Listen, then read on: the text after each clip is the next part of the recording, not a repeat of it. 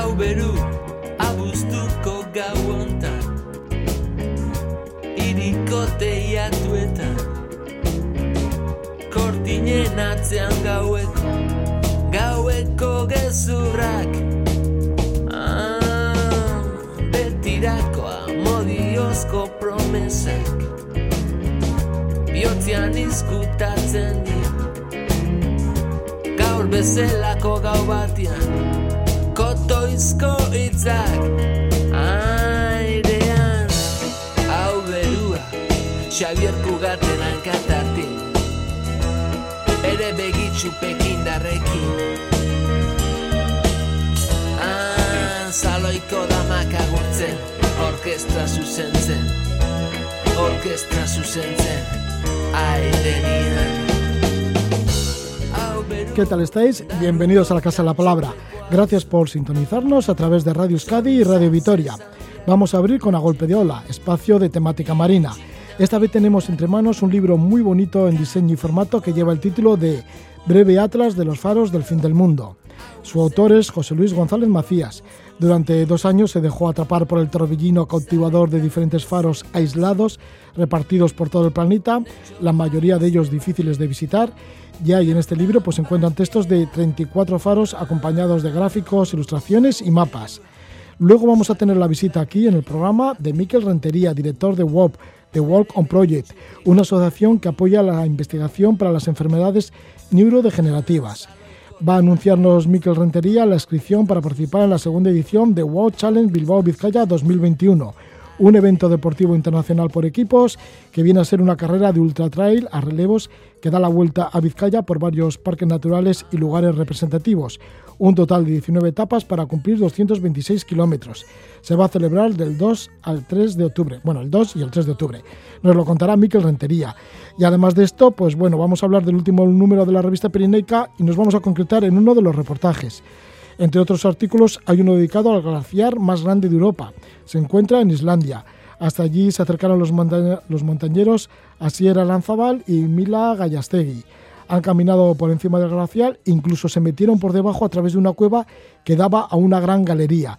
Nos lo contarán, lo harán al final de este programa de la Casa de la Palabra, pero ahora vamos con tema marino a golpe de ola.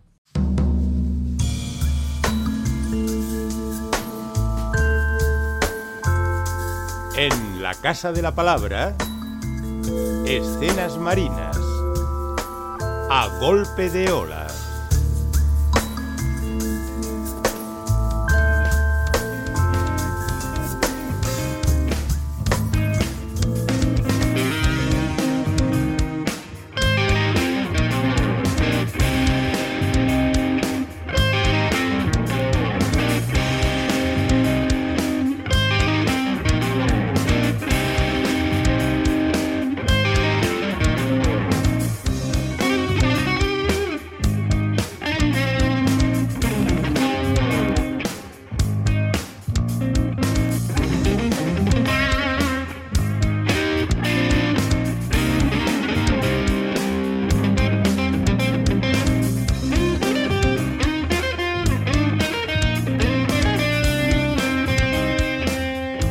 El tema Crystal Waters de North of Shoot con el disco Nuevas Latitudes. Ahí se encuentra Chechu Gómez a la guitarra, al bajo, a los teclados, a la programación de baterías. Chechu que es de León, locutor de radio y que además pues algún disco de North of Shoot ha participado como diseñador nuestro invitado José Luis González Macías. José Luis que es diseñador, editor y escritor. Es de Ponferrada, en León, de tierra adentro. Sin embargo, publica un bello libro marino del cual vamos a hablar con el título de Breve Atlas de los faros del fin del mundo. El título hace alusión a la novela de Julio Verne, El faro del fin del mundo. Se trata de una recopilación de más de 30 relatos basados en hechos reales y acompañados de ilustraciones, cartas náuticas, esquemas arquitectónicos y curiosidades acerca de los faros remotos, de faros aislados situados en todos los continentes.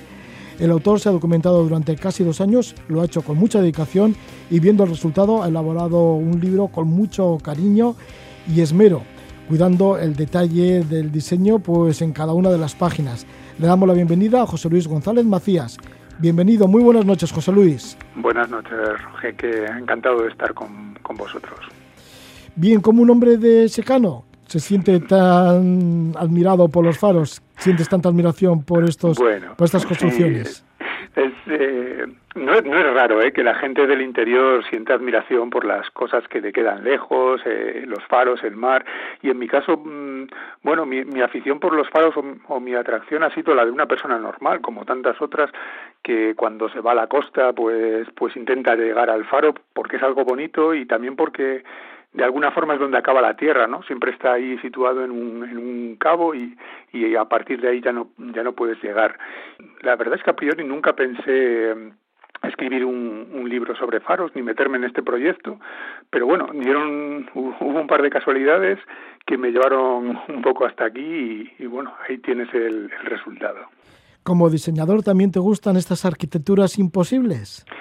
Sí, claro, ahí hay una, una parte estética muy importante que, que, bueno, al final son esos hitos, que es una, una edificación casi siempre no vertical y que emite luz, pero luego lo que realmente eh, me ha fascinado más han sido las historias que, que he encontrado detrás de, de los faros que hay en el libro y bueno y de otros muchos que, que quedan por ahí no eh, y son las historias humanas de, de la gente que o los construyó o los cuidó durante durante las épocas en las que estuvieron activos. Muchos de ellos eh, de los que están en el, en el libro están extinguidos y los que quedan activos la mayoría ya no están tripulados por, por fareros o fareras sino que están automatizados Sí, o sea que es como muy romántico, porque está, este romanticismo de los faros se está perdiendo claro, al ser automatizados. Llego, eso es. Yo llego, a, llego al, llego un poco al libro por esa por ese tipo de historias románticas no de,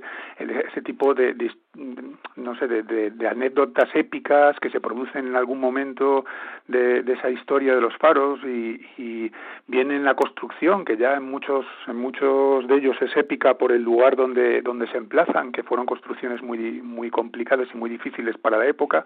Pensemos que están todos pues construidos de, prácticamente a mediados del siglo XIX, algunos a principios del XX, otros son anteriores, pero bueno, eran retos, retos arquitectónicos y, y, y luego, claro, eh, toda la parte de, del cuidado de, de, esos faros tenía mucho que ver con las condiciones meteorológicas que se produjeran en, en esos lugares, las tormentas, eh, pues, bueno, eh, toda la parte de, de estar a la intemperie que al final lo que lo que origina es que esos lugares se queden aislados durante periodos largos de tiempo y las situaciones que allí se producen eh, bueno pues tienen cierta intensidad y es lo que se cuenta un poco en, en el libro te llama la atención la historia del faro de Stephens en Nueva Zelanda, mm. en donde misteriosamente se extinguió un pájaro neozelandés. Y es que esa historia parece que te fue tirando de otras historias y es cuando decidiste al final hacer el libro. Claro, yo, yo llego, al, llego al libro un poco, pues, bueno, más bien seducido por otros libros eh, de aventuras y, y los atlas siempre me han gustado mucho y yo vengo un poco de esa parte, ¿no? De, de escribir, de ilustrar, de diseñar libros, he estado muy, muy en contacto con, con el mundo de la literatura y, y después de, de dibujar eso, esa portada del grupo de North of South que has puesto al principio, que coincidió que me pidieron dibujar unos, unos faros, eh, en, esa, en esa época mmm, me llega una historia por un atlas de, de extinciones de aves de un pequeño pájaro que desaparece de una isla aislada en Nueva Zelanda eh, después de la construcción de un faro. ¿no? Entonces esa historia, digamos que me fascina, empiezo a investigar sobre ella, la encuentro pues contada en diferentes sitios de, con, con pequeños matices, ¿no? Y de alguna forma, bueno, pues la hago mía y, y la, la empiezo a escribir, eh, a, a contar un poco y, y de alguna forma es el arranque del libro. De, repente me, me, me veo un poco envuelto, ¿no? En, en, en ese tipo de, de historias, ¿no? Porque, pues eso, una historia al final pues se genera esa, esa adicción ¿no? de, de, ir buscando más cosas y de repente me di cuenta de que tenía ahí un material muy, muy interesante y muy potente. Sí, la historia de este faro además es curiosa, ¿no? Porque él fue un farero con su mujer, mm, estuvieron allí en el faro con su familia, con sus hijos y también llevaban una gata y resulta que existía allí un ave que no podía volar, al paso del tiempo desaparecieron toda, bueno, pues to, todos los ejemplares de esta ave. Claro. ¿Se extinguió?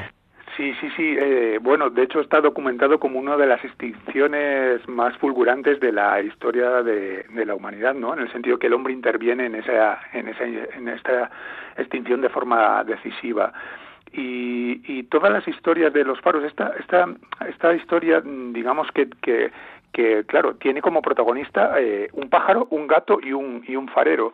Y las y las historias de que, que vienen en, los otros faros suelen también eso eh, fijarse en algo eh, que es tangencial al faro, que, pero del que puedes tirar para contar luego, o, pues eso, la, de fondo como la, la historia del faro. Pero no, no he escrito eh, la historia del faro contada de forma cronológica, con, con todos esos datos que normalmente se suelen contar, sino que me he fijado más en alguna anécdota, como por ejemplo esta de de la extinción del pequeño pájaro de la isla de Stephens para poder eh, narrar y, escribir todo, todo el libro. Breve Atlas de los faros del fin del mundo se abre con el faro de Asiogol en el Mar Negro, en Ucrania, encendido en el año 1911 y tiene una altura de 64 metros, el más alto de Ucrania y el 19 del mundo, señalas una arquitectura soviética y además pues llama mucho la atención, ¿no? Porque fue erguido como una cesta de mimbre. Sí, este faro, eh, de hecho, está, está elegido eh, por su arquitectura. Simplemente no tiene ninguna historia, mm, digamos, mm, al uso detrás, pero ya eh, el hito arquitectónico que supuso que el ingeniero soviético Sukov eh, construyera esta, este tipo de arquitecturas con, con eh, una estructura como de, acero eh, entrelazado, tipo un poco la Torre Eiffel, pero mucho más livianas y, resistentes, fueron, bueno, todo un hito en, en, aquella época. Y este en concreto es un faro bellísimo que todavía, que todavía, bueno, pues mantiene su luz, su luz viva. Otro de ellos es el faro de Amédée, construido sobre un peligroso arrecife a casi 40 kilómetros de las costas de la Bretaña francesa. Fue destruido por las tropas alemanas en el año 1944, pero tuvo suerte porque tiene un hermano gemelo en Nueva Caledonia, esto en el Pacífico. Sí, bueno, casi todos los faros que hay eh, ubicados en, el mundo de, la época de, principios de, del siglo XX o el siglo XIX están están hechos por países occidentales, ¿no? Cuando las colonias estaban activas. Y este en concreto eh, es un faro que se erigió en Francia por un lado eh, y, una réplica de ese faro se, se eligió en Nueva Caledonia que era una colonia francesa. Bueno de hecho sigue siendo territorio territorio autónomo francés si no si no me equivoco. Y em, lo curioso de este faro eh, es que primero se expuso en, en París en el en el en, un barrio, ¿no? Se, se montó el, faro para poder eh, ensamblarlo, luego se desmontó y se transportó hacia Nueva Caledonia, que queda eh, pues enfrente de Australia, para que nos hagamos una idea. Y lo curioso es que en Nueva Caledonia los franceses tenían una, una prisión que al final, eh, bueno, pues eh, la última reflexión es si alguno de los ciudadanos que había por, por París, viendo, viendo cómo lucía el faro, luego llegó a verlo prisionero en Nueva Caledonia porque porque le, le, condenaron, ¿no? Es un poco la incógnita.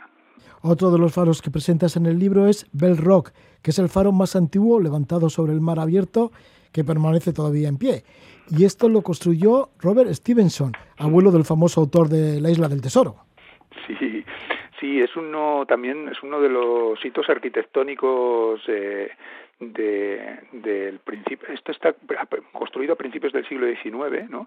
De hecho, se le considera una de las siete maravillas del mundo industrial, este faro. Es un faro que queda mm, en la costa de, Escocia, pero metido en el mar, pues unos, unos 30 o 40 kilómetros. Eh, y está sobre asentado sobre una roca, eh, con lo cual la construcción eh, era muy difícil porque la roca se sumergía cada cuando la marea subía, eh, la roca se sumergía totalmente y los obreros tenían que trabajar pues bueno literalmente metidos en el agua muchas veces. Incluso pues cuando la marea subía del todo tenían que, que volver a los barcos porque les les tapaba no y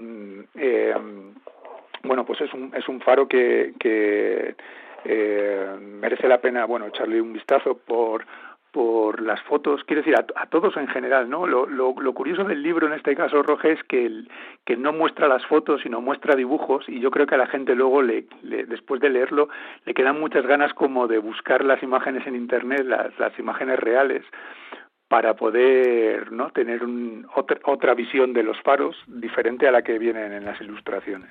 Sí, porque son muy evocadoras. Mira, y hablando de Escocia, bueno, este faro de Belrock está metido allá en el mar, pero también nombras otro faro, el faro de Eddystone, que se encuentra ahí en Escocia, y hubo un incendio en el año 1755 de la linterna de la torre que ardió, y el guardián Henry Hall tenía 94 años y todavía estaba en activo. Bueno, Eddystone no queda exactamente en Escocia, está un pelín más al sur, pero, mm. pero bueno, al final es Reino Unido y, y, este faro es muy curioso porque la, la, las construcciones se fueron sucediendo a lo largo de los años pero no resistían demasiado tiempo por el tema de las tormentas. Es otro faro de los que están en una roca en medio del mar y, y, tú fíjate, el, el, primer faro, que fue uno, también uno de los hitos arquitectónicos, se construyó en 1696. En 1696, mm, imaginaros la, la, tecnología que podía haber. Era un faro prácticamente que estaba hecho con madera. No tenía, no tenía ni hormigón, ni cemento, ni, ni cosas que eh, estructuralmente pudieran aguantar mucho la intemperie. Entonces, pues al final esos faros resistían poco tiempo. De hecho, eh, ese primer faro eh, lo que fue un fue obra de un de un curioso y comerciante ingeniero inglés que se llamaba Winstanley eh, lo tiró el mar con él dentro, es decir, el, el, el ingeniero pereció en la en la tormenta que se llevó el faro.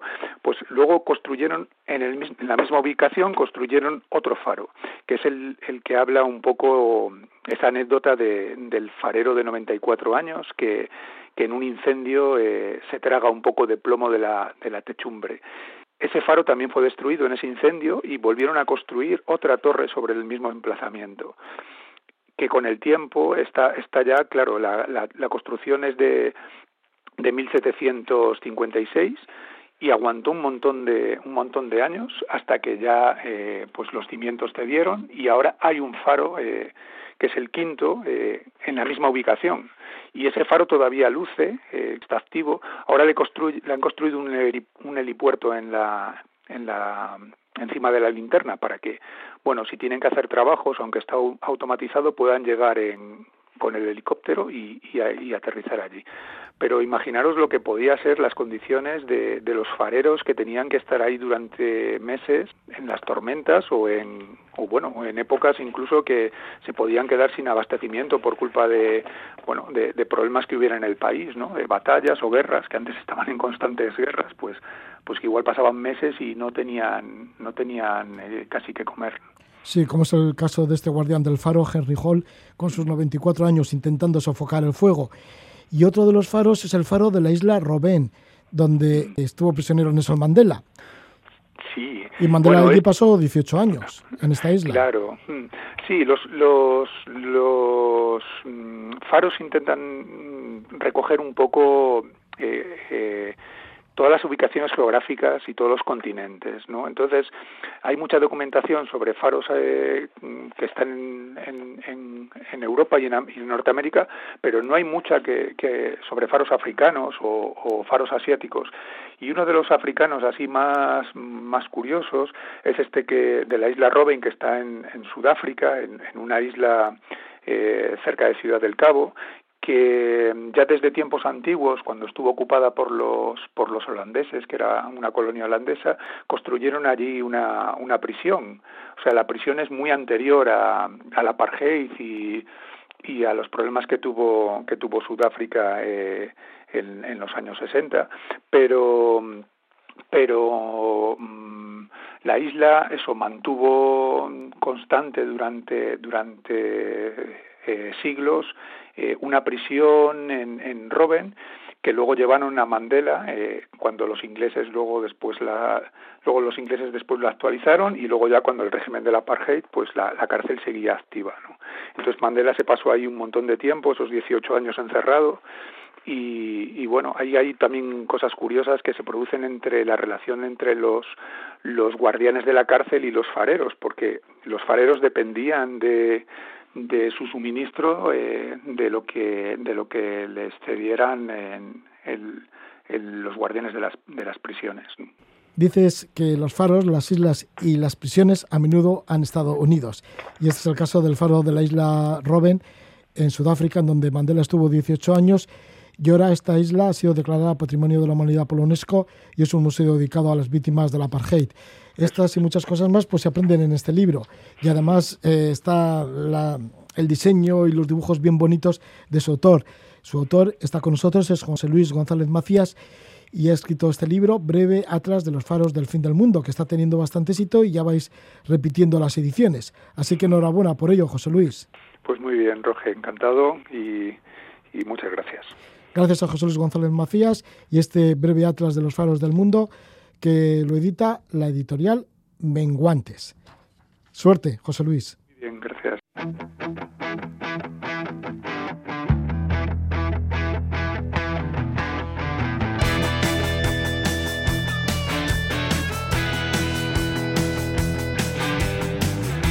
Despiertas y ríes, pareces decir esperas que llore, ve lejos de aquí.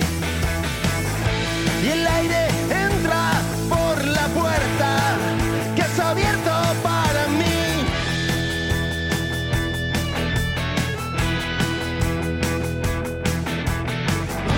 Sonríe de nuevo, sonríeme así. Tú eres el fuego secas mi abrigo.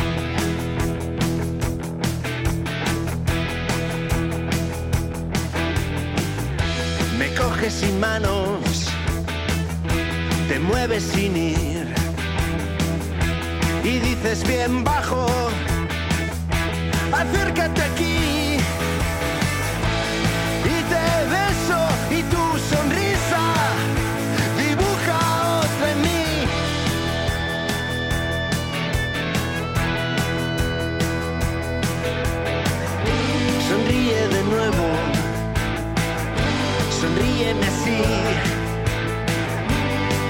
Eres el fuego que secas mi abrigo.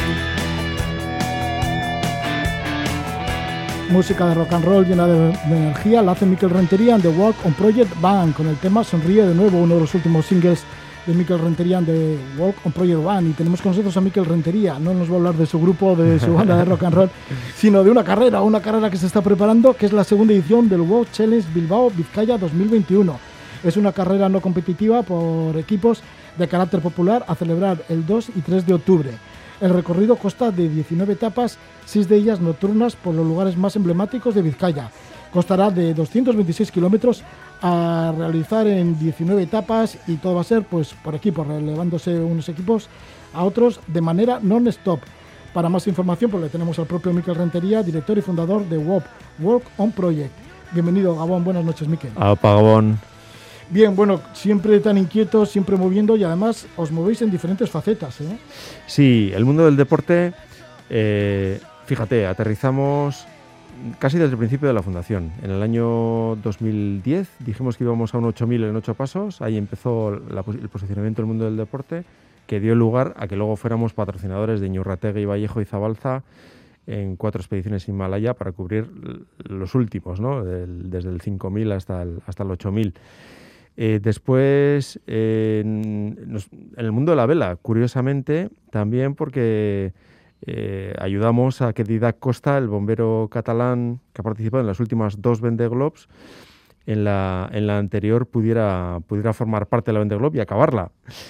Y siempre desde actividades que impulsan los valores con los que se identifica la fundación, ¿no? el valor del esfuerzo, de la superación, del me chos, el palante, y en nuestro caso en esta lucha que tenemos contra las enfermedades neurodegenerativas. Llegados y llegados al, 2018, eh, creamos una, acción en Bilbao por el que se batieron el récord del mundo de maratón a relevos en la Gran Vía. Hicimos un, circuito en la Gran Vía fue una fiesta preciosa, se batió por 13 segundos, aunque era relevos. El ritmo de Kipchoge es tan salvaje que ni a relevos de gente federada, de gente tal de atletismo, eh, pudimos sacar más distancia, 13 segundos. Y en ese momento decidimos crear eh, Web Challenge. Web Challenge inspirado en, en, una fiesta, carrera, un evento mastodóntico que se hace en Portland, en, en Oregón, que es el Hood to Coast, que parte del Monte Hood y acaba en la costa. Eh, quizá con ese punto de inspiración y haciéndolo, y haciéndolo nuestro, ¿no? Haciendo, pues, pues dándole un toque especial eh, nuestro. Es un evento, en, bueno, que es una, es una apuesta estratégica de la Fundación. Es un, vamos, hemos puesto una ilusión, un esfuerzo, inversión económica, hemos tejido alianzas para poder llevarlo a cabo, porque te comentaba antes fuera de, de micrófono que es de las cosas, si no la, el evento más complejo que, que hemos desarrollado desde Web y, y, nos ha tocado algunos eventos de decenas de miles de personas y tal. Bueno, esto sin duda es lo más complejo. Sí, sí, porque ya decimos, tenéis tantas inquietudes. Bueno, está la propia banda de rock and roll con varios álbumes, singles que estáis sacando últimamente. Y bueno, pues el aspecto deportivo que nos estás comentando, y bueno, y esto que sí, que dices que es lo más complicado que habéis tenido, porque claro, se necesita una logística y una organización para mover a tantos equipos. Porque ya de primeras, fíjate, esto va a ser el 2 y el 3 de octubre, pero se están apuntando ya bastantes equipos. Sí, hay pues, 31 equipos, yo creo que, que a día de hoy. Y son equipos de hasta 12 personas. Eh, realmente es la primera edición. En 2019 lo que hicimos es una, es una edición de prueba, cerramos inscripciones con 20 equipos para rodar todos los procesos, porque hay, hay un despliegue de seguridad muy fuerte, hay un contrato con la DIA muy, muy potente, hay motos, un centro de control que traquea en tiempo real absolutamente a todos los corredores, cada, cada uno lleva un dispositivo GPS de localización. 19 puntos de avituallamiento, son veintitantas horas non-stop de, de, carrera, con unos decalajes de tiempos entre los más rápidos y los últimos muy, muy importantes. Y en 2019 hicimos es, esa prueba de los procesos, con idea de escalar. Y este año ya es cuando sacamos la edición con aspiración internacional, a convertirlo en un evento de impacto internacional, de gente que quiera venir a vivir y a conocer Vizcaya de una manera especial, con turismo muy activo, porque es una prueba bueno, que, tiene, que tiene su complejidad. Bueno, pues son hasta 12 personas en cada equipo, obligatoriamente mixtos, tiene que haber al menos un hombre y al menos una mujer en todos los equipos, y se hacen un stop. Parte el día 2 del, Museo Marítimo de, Bilbao, el día 2 de octubre, a las 4 de la tarde, y se van relevando los miembros del equipo en, los puntos de avituallamiento, en los puntos de control, que son 19, eh, y que se despliegan en un recorrido, pues que es una de las cosas que más hemos cuidado. Es un recorrido alucinante para los propios vizcaínos, ¿eh? que el, el, correr pues eh, por Urquiola de noche, por la reserva de Urdaibai, ver eh, amanecer en San Juan de Gastelugache corriendo, en, formando parte de, de esta prueba deportiva, pues es, eh, es, seguro que es, va a ser una experiencia única. ¿no? Las etapas son muy exigentes, porque son todo. 19 etapas, claro, sin parar, pero bueno, con equipos que se van re relevando en cada una de las etapas. Claro, la, la, parte de estrategia de equipo es importante. Dentro de los equipos habrá gente más fuerte y gente, pues bueno, pues, pues que no, no esté tan zurrada, ¿no? Hay etapas que son muy exigentes y otras que son muy sencillas. Claro, la, por ejemplo, la que sube al, al santuario de Urquiola es dura, es, eh, es muy dura pero la que baja, que son 15 kilómetros y pico hasta Matiena creo que es, pues esa es muy sencilla, ¿no? Eh, entonces, bueno, está pensado para eso, para que dentro de un mismo equipo se puedan organizar y que haya gente que, oye, pues que, que aunque no esté tan entrenado, aunque no, tenga no esté tan fuerte, pueda, pueda aportar lo mejor que pueda a su, a su equipo, ¿no? Entonces hay, hay también un tema de convivencia dentro del equipo, eh, hay que pensar que, claro, al ser non-stop, parte a las 4 de la tarde, igual toca que el relevista esté en el Monte Oiz eh, preparado a las 2 de la mañana, que es cuando, llega, cuando va a llegar su compañero. ¿no? Entonces hay, hay un tema de convivencia, de team building muy, muy fuerte y por eso pues están entrando empresas, están entrando universidades, clubes, cuadrillas, familias. ¿no? Sí, porque es bonito eso de la convivencia de, los, de la gente del equipo y también la planificación entre ellos, ¿verdad? Porque tiene que ser interesante también cómo se planifican para ir relevándose. Sí, y eh, incluso hay gente que ya en la edición del 19 decía, oye, jamás había corrido de noche, ha sido una experiencia increíble, tenía mucho miedo, pero al revés, o sea, ha sido, lo voy a repetir, ¿no? Y en este 19 que ha habido, hay mucha recurrencia de los equipos del 19, se han ido apuntando. Eh, pues, pues pasa lo mismo, ¿no? Oye, quiero ese reto, quiero el probar a, correr de noche o a... Y, entonces esa, esa convivencia, esa estrategia, la propia logística. Hay equipos que van a alquilar autocaravanas. Por ejemplo, se van a ir moviendo ese día en autocaravana para que también puedan descansar los relevistas en el, tiempo de descanso. Muy chulo, la verdad. Estamos súper ilusionados con la prueba. Se van a tomar algunas medidas también respecto al tema de, conservar la naturaleza, del respeto a la naturaleza en la misma carrera. Claro, es una prueba eh, en la que corre solamente un miembro de cada equipo a la vez. Por lo tanto, pues imaginemos un, sueño que esperamos que suceda en unos años, que hubiera 200, 500 equipos, pues como mucho serían 500 personas en el entorno natural. ¿no? Aparte que dentro del reglamento hay un montón de temas medioambientales, eh, dejarlo eh, intacto, de no dejar ningún tipo de, basura en el entorno, el, impacta muy poquito en el entorno natural, ya que son muy pocos los corredores que corren a la vez en, ese entorno. ¿no? Sí, y además hay que destacar que es una carrera no competitiva. Eso decimos. Bueno, eso decís, ¿no? Pero luego, ¿sabes lo que ocurre? Que, hay gente que, se, pica. Que se pica, ¿no? sí, seguro. de la que es carrera. En un entorno, joder, eh, durillo, en el que, claro, cada uno trata de dar lo mejor de sí mismo. Yo creo que el deporte y lo no competitivo, pues sí, conviven, pero llega un momento en que te picas y no tiene por qué ser en contra de otro equipo, sino contra ti mismo, ¿no? Oye, a, dar lo máximo que uno puede. Entonces, en ese sentido, pues sí que hay competición. Sí, y también es un reto social colectivo, porque se generan minutos de investigación para las enfermedades neurodegenerativas. Sí, todo lo que hacemos tiene ese fin y en este caso no se trata de un añadido a la prueba, ¿no? de, de algo anecdótico a la prueba, sino que al organizarlo WOP se hace explícito. Entonces, los equipos eh, pueden participar de ese reto colectivo eh, a base de venta de tickets de la estropatada, de la estropatada eh, de la carrera de patos que hacemos en la, Ría de Bilbao y que este año va a ser el 3 de octubre, precisamente mientras llegan los equipos a, la meta, en la misma instalación, allí en la esplanada del Museo Marítimo, al lado de la ría. Y entonces ligamos, ligamos ambos eventos. La estropatada forma parte de la fiesta, de la fiesta final de Web Challenge, y los equipos pueden sumar esos minutos de investigación siendo canal de venta de, los tickets de la estropada.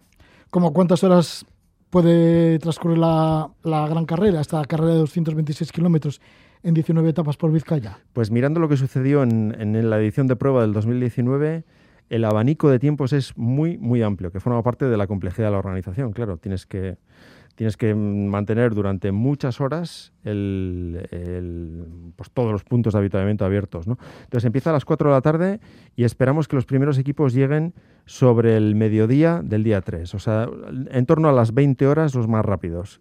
Y no descartamos, hay un tiempo de corte que es muy holgado, pero no descartamos que los últimos eh, tarden unas 27, 28 horas, una cosa así.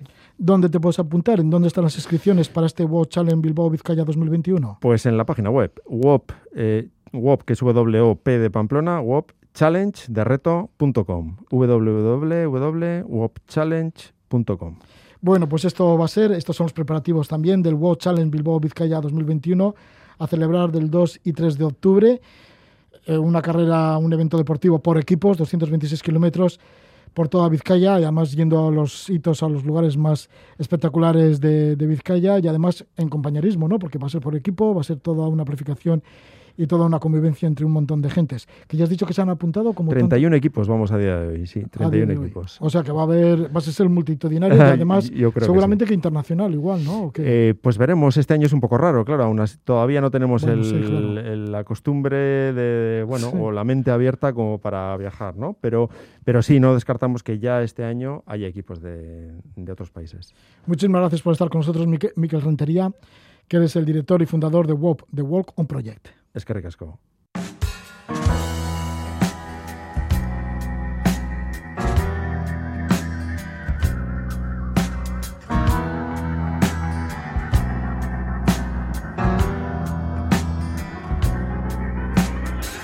Sumarið 91, það var í meðalagi heitt og ég var eins og ég vil eitt, svo sem ekki gera neitt. Hann var ekki að gera neitt. Á og skyndilega fóru hjá með miklum drunum svo með brá. Stóra vélar einhver þrjár með vaska drengi aftan á Þeir voru nokkur aftan á Þeir voru nokkur aftan á Ég stökk að stati þess að gá veit ekkert hvað ég var að spá. Hvort vinnu værið er að fá svarið var einfalt það var já.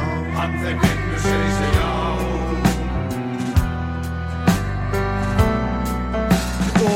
já Og fljótlega það komu vöru bíladir Og malbyggi þar auka og allir strákarnir þeir gripur skó Ég fann frelsið upp á malbyggunum ég Með vind í hárinu á miðju bíði mér Held mér hafi aldrei liðið svona vel því ég var Es el cantante de Islandia, Svanfir Sigurdarsson. Y es que nos vamos a acercar al glaciar más grande de Europa que está allí en Islandia. Lo hacemos a través de Asier Aranzábal y Mila Gallastegui, que han caminado por el glaciar más grande de Europa, que se sitúa en este país, en la isla de Islandia.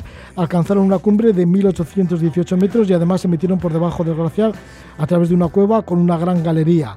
Mucho hielo, nieve, fumarolas, lodo hirviendo y hasta lagos en el interior del, del glaciar.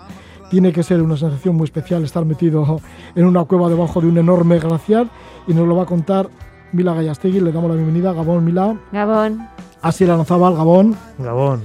Bueno, pues ambos sois montañeros y barreses, vivís en Amorebieta y como pareja pues habéis hecho grandes viajes a lugares en donde la naturaleza es predominante.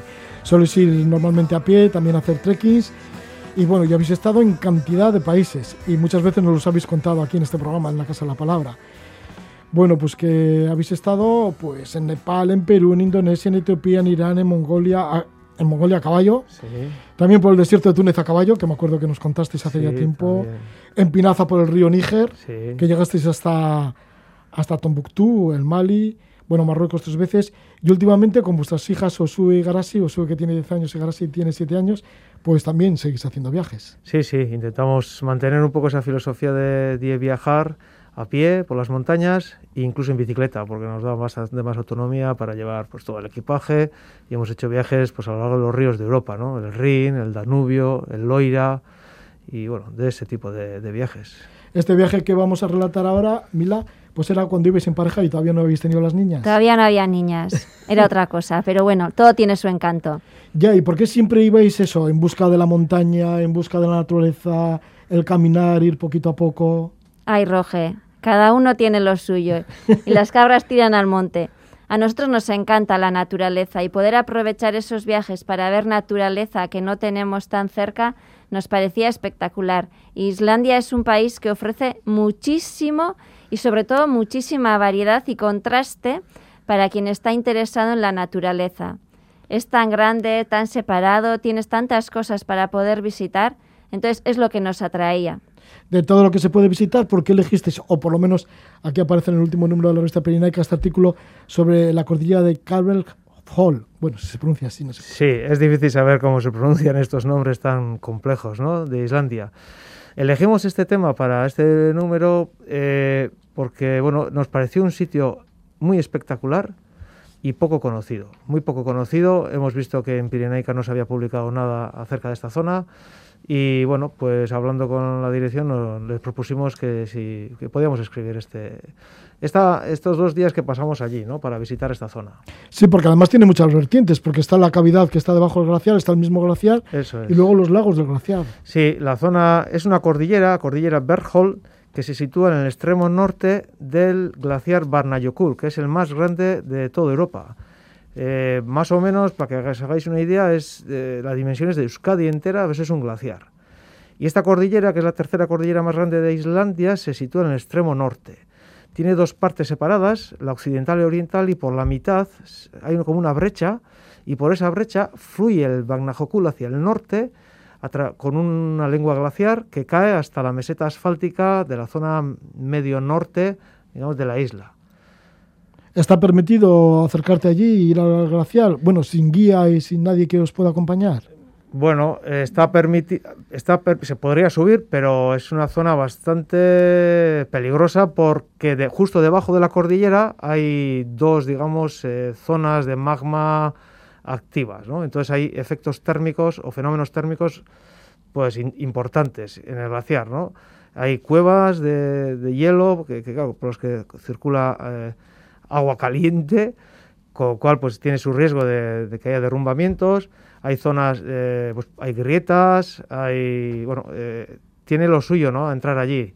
Nosotros accedimos a través del guarda del refugio que está a pies de la montaña, porque nos recomendó, nos recomendó no entrar solos, ¿no? por, por, por todo este tipo de dificultades y lo hicimos acompañados por él. Eh, en todo momento tuvimos que ir, eh, digamos, encordados por si acaso pues había alguna grieta, se abriese o algún derrumbe escondido que, que, pueda haber. Mila, y antes de llegar al glaciar, porque he visto fotografías que veis como una especie de desierto, que parecen como dunas, pero dunas más bien negruzcas, ¿no? Sí, el recorrido fue de casi unos 200 kilómetros hasta llegar hasta allí, y en Islandia lo que tienen es una carretera circular, que es la, la 1, se llama así, y esa sí está asfaltada, pero todas las demás son de tierra, con lo cual tienes que conducir todo con un patrol o un 4x4, que es lo que hace que para los que no estamos tan acostumbrados también sea más difícil y a la vez más espectacular. Tienes que cruzar ríos, que eso pues es como todo, se aprende a base de hacer y por mucho que en la entrada de los ríos tengas un cartel explicando cómo hay que hacer, pues para los que no somos expertos, pues es toda una aventura. Entonces, bueno, ahí se nota también. Yo creo que son de esas zonas en las que para poder verlas y disfrutarlas en su integridad tienes que ir despacio, intentando adaptarte como ellos y sobre todo en la zona de grietas poder ir con alguien, porque eso cambia año a año y puede cambiar incluso en momentos, con lo cual tiene que ser alguien que conozca cómo ha cambiado, cómo adaptarse, cosa que si tú viajas todos los años al mismo sitio, pues igual puedes tenerlo, pero si no tienes la oportunidad de continuo, yo la verdad es que reconozco que me quedé muy contenta de haber ido con él porque nos dio esa sabiduría que no hubiéramos podido coger en un solo día. Sí, el guía que se llamaba Oscar. Oscar, sí, sí, sí. Sí, y Oscar, ¿qué os decía? Porque claro, que teníais que andar con mucha precaución y sobre todo cuando queríais meteros a la cueva, ¿os permitió? Claro, en, principio cuando llegamos al refugio y le hablamos de nuestros planes, eh, ya nos dijo, la cueva imposible, prohibido entrar, ¿no? No se puede entrar porque es muy peligroso. Y ya nos dijo, si queréis al glaciar podemos acceder, nos dijo cómo, eh, con él, nosotros llevamos material, llevamos crampones, piolets, eh, ropa invernal, porque allí las condiciones pueden cambiar. Y, y él, bueno, eso lo vio muy bien. De hecho, bueno, pues nos revisó todo el material y dijo, genial, porque, bueno, él había entrado en condiciones bastante peores, ¿no? Con gente no preparada y dijo que, que había pasado miedo. Y ya cuando llegamos a la base del, glaciar y estaba allí la cueva, es que estaba justo en la, base donde acaba la lengua glaciar, está la cueva, ¿no? Y la entrada a la cueva era espectacular, una cueva gigante de 4 o 5 metros de altura, esculpida por el agua caliente o por el vapor, redonda, redonda, redonda, con unos colores azules en, el hielo incambiantes, más intensos, menos intensos, bueno, algo espectacular. Nos quedamos allí diciendo, jo, qué pena, qué pena. Y de repente, pues dijo, venga, vamos rápido y allí nos fuimos detrás de él corriendo. Ya ves que no protestamos en ni un segundo, ¿eh? Cuando que sí, ¡fium! Saqué la cámara y empezamos a fotografiarla por dentro. Sí, porque claro, está el temor de que se pueda ver, que se pueda derrumbar. Claro, hay, el peligro es ese, que, que, haya derrumbamientos, porque hay que pensar que el agua caliente que va por ahí, claro, debido a la actividad térmica del subsuelo, el hielo, digamos, se, se, eh, el hielo se licúa y se forman, pues se ha formado un río, ¿no? Un río bastante caudaloso y claro, y estaba caliente. Entonces todo ese vapor va, es lo que va formando la cueva. Pero claro, va a llegar un momento en que, la, capa, la capa pues no será suficientemente fuerte y caiga. claro. ¿Y cuál es la sensación de estar metidos en una cueva que está debajo de un glacial y encima el glacial es el, más, más grande de toda Europa? Pues y encima un glacial, digo, una cueva tan especial, ¿no? Con esos vapores y demás. Sí, sí, sí. Yo creo que es que la naturaleza te invade y te quedas ahí callando, callando, observándolo todo porque dices, no voy a poder venir aquí todos los días, con lo cual me tengo que llevar todo esto. Puede ser que vaya en la cámara de fotos, pero incluso si no va, mis ojos lo tienen que llevar todo. Y esa intensidad de colores azules tan cambiantes no los puedes vivir. Con lo cual es estar allí, cerrar los ojos y ver, o sea, cerrar cuando piensas, ¿no? Pero ir captando todo, aprovecharlo todo. Sí, porque sabías que tenías el tiempo contado también. Sí, porque además es que de vez en cuando oíamos algún crujido. Sí. y bueno, llegamos hasta una zona donde sí había habido un derrumbe y pudimos ver la magnitud de lo que puede ser un derrumbe. Es decir, pues, bueno. Que no es broma. Que no es broma. Y nada, pues... Un Para rati- afuera. Un ratito y para afuera, claro. Hombre, Oscar sí nos demostró que era un tío serio, responsable y nos daba esa sensación de nos podemos fiar mucho de él. Cosa súper importante en cualquier guía. Así que bueno, esa, esa experiencia dentro del glaciar, en la cueva del glaciar, y luego ya arriba. Y arriba, Sí. ¿cómo lo hicisteis? Porque también tenéis unas fotografías preciosas, ¿no? Con unos cielos Sí, azules, sí, que seguramente hay que tener mucha suerte para tener ese Claro, cielo. claro. En Islandia el problema siempre es el, el- el- el clima, el tiempo, ¿no? Eh, es muy cambiante, cambia de un día para otro, bueno, de un día para otro, en el mismo día puede cambiar de muy bueno a muy malo. Y apostamos pues unas fechas porque creímos que iba a hacer bueno, el día que salimos, que fue de acercamiento, empezó un día maravilloso, acabó siendo un, un día terriblemente malo, ¿no? De viento y lluvia. Y el día, bueno, llegamos al refugio, planificamos la salida para el día siguiente sin garantías de que hiciese muy bueno. Y salió un día espectacular, pero espectacular, algo que, bueno, ni es que una lotería. Y bueno, pues nos calzamos los crampones allí eh, al salir de la cueva, nos metimos en el hielo y piqui piqui para arriba. Al principio estaba pues un poco sucio, ¿no? Por las piedras que lleva, las, había bastantes grietas. Nos atamos ya cuando cogemos un poco de altura y ya cuando superamos toda esta zona más agrietada, entramos en una zona pues espectacular. La noche anterior había caído nieve, había hecho una capa, había alisado todo, bueno, estaba pues íbamos caminando, la pisada te entraban unos 3 centímetros, la pisada, bueno, era algo, algo precioso, ¿no? Y, toda una superficie de hielo, de nieve, blanca, blanca, blanca, eh, virgen, solo para los tres. Roge, imagínate, a Sier lo que le gusta la cámara de fotos y la naturaleza. Un paisaje espectacular. Los tres encordados, yo en la mitad. El guía súper en forma, con lo cual se ponía a andar y pim pam, pim pam, pim pam. A él no había quien le cansara. Y luego Asier se paraba a sacar fotos. Y yo en la mitad que me tiraban por los dos lados. Y había veces que decía, ¡esperar! Que Asier se ha parado. Pero claro, a la vez decías, es que tiene que aprovechar. ¿Cómo no va a sacar estas fotos? Entonces Ya. nos reíamos a veces. Ya ha merecido la pena las fotos, por mucho, sí. Y luego hasta dónde se llega, porque al final alcanzasteis alguna cumbre y todo, ¿no? Sí, bueno, pasamos por una zona que había mucha actividad eh, volcánica o térmica, no sé si llamarle, bueno, sí, volcánica y térmica, ¿no? Donde en el propio glaciar afloran fumarolas, eh, se ven lodos, claro, sale, hay algo de tierra porque se ha fundido la nieve, eh, hay, hay charcos del lodo ahí hirviendo, sobre todo muchas fumarolas. Y después llegamos hasta un lago, como un ibón, en la mitad del glaciar, eh, con unas paredes verticales de hielo de unos 50 metros. El, glaciar, el lago tendría unos 300 metros de, ancho o, circular, más o menos. Algo espectacular. Y de allí seguimos subiendo más, más, más, más, hasta el corte donde se divide el occidental y oriental y por donde cae la lengua glaciar, ¿verdad? Y ahí alcanzamos la cumbre Berg, Vestari Berg le llama, ¿no? De unos 1818 metros. Eh, bueno, allí no hay ninguna indicación de que es una cumbre, ¿no? Es el punto más alto al que llegamos. Supimos del nombre del punto después al mirar los mapas, claro. Creíamos que la cumbre se llamaba Bergholm. Luego descubrimos que no, que la cordillera era Bergholm y que hay varias cumbres. No es la más alta. La más alta está en la, es la, orient- está en la parte oriental, pero es súper difícil acceder, porque hace falta dos días. Y esa que tener- tiene 1944 sí, metros. Algo así, sí, 1900 y pico. Y acceder a ella requiere dos días porque hay que pasar toda la zona, digamos, agrietada por donde cae la lengua glaciar y eso pues ralentiza mucho el ritmo. Y claro, tener la fortuna de dos días buenos, pues... Oscar nos dijo que muy poca gente lo conseguía. Bueno, por lo menos, por lo menos estuvisteis en esa cumbre de 1818 metros, que seguramente que tiene que ser un logro, digo, el logro de todo lo bello que tiene que ser llegar hasta allí, porque de forma, los tres de forma aislada en un lugar, en un glaciar y las vistas que tiene que haber desde allá arriba, ¿no? Sí, sí. Yo creo que el, el logro fue el poder acceder allí y, y- y ver aquello con el día que tuvimos. Fue un día de regalo. verlo, ver aquello, porque Y- es que una un zona en la co- que accede muy poca gente, muy poca gente, es muy poco conocido. Sí, que hay un contraste, digo, en las observaciones, a las vistas desde arriba, entre el blanco del glaciar y luego lo que puedes encontrar abajo, ¿no? En la meseta, que será Sí. como todo de volcánico y así. Sí, todo negro, claro, tú ves, miras hacia un lado, miras hacia el sur y es todo blanco, 100 kilómetros hacia el sur o 150 kilómetros hacia el sur, que es eh, todo el glaciar de Banayucul.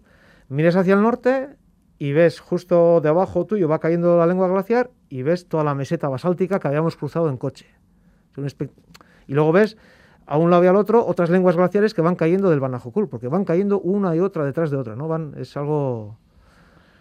¿Y al final cómo bajasteis de aquello? ¿Cómo descendisteis el glaciar y de este pico? Pues allí, justo donde, donde hicimos el pico, eh, más o menos cerca, estaba el corte y de allí, sin, sin, bueno, cerca del corte, pues ya volvimos a, volvimos a coger, digamos, la lengua glaciar, un poquito más abajo, donde ya no había tantas grietas, y poco a poco fuimos bajando eh, hasta, hasta, hasta el pie del glaciar, para luego ir para volver al refugio, eh, bueno, pues otra, otra hora y pico que nos llevó al final todo el día 14 horas de caminata. Sí, vuestro guía, vuestro guarda, el guarda del glaciar, Oscar parece que también estuvo un poco apurado porque tenía también mensajes de que podía haber habido alguna alarma o alguien que estaba... Sí, a Oscar le llamó su compañero, estaban dos compañeros en el refugio y al otro compañero le llamaron para hacer un rescate en otra montaña. Parece ser que había habido una persona pues que había tenido un ataque y bueno, pues había que ir a rescatarle.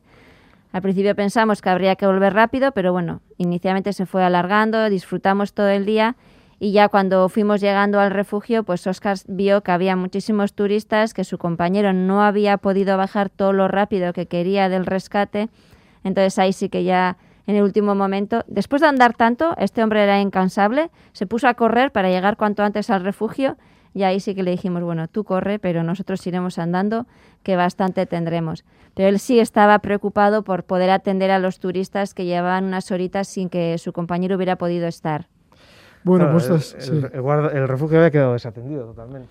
Sí, sí, bueno, pues estas historias son las que pasan en Islandia, lo habéis vivido de esa manera y nos lo está contando Mila Gallastegui y Asier Aranzábal pareja de montañeros y barreses, bueno, que vivís ahora en Sornocha, en Amorebieta, y que, que, amáis muchísimo la naturaleza y os gusta caminar, hacer trekkings, y ahora con vuestras hijas, con Osue y con Garasi, pues bueno, también estáis haciendo esos viajes en bicicleta por diferentes ríos de, de Europa.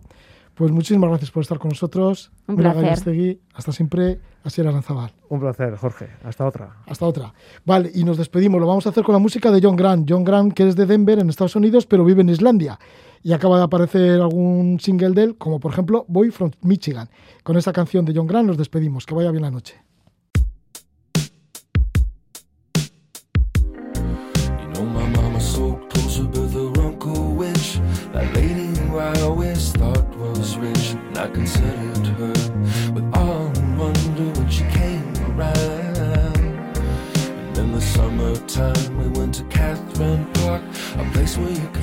have yourself a summer love. Swinging and spinning and on my merry-go-round till the sun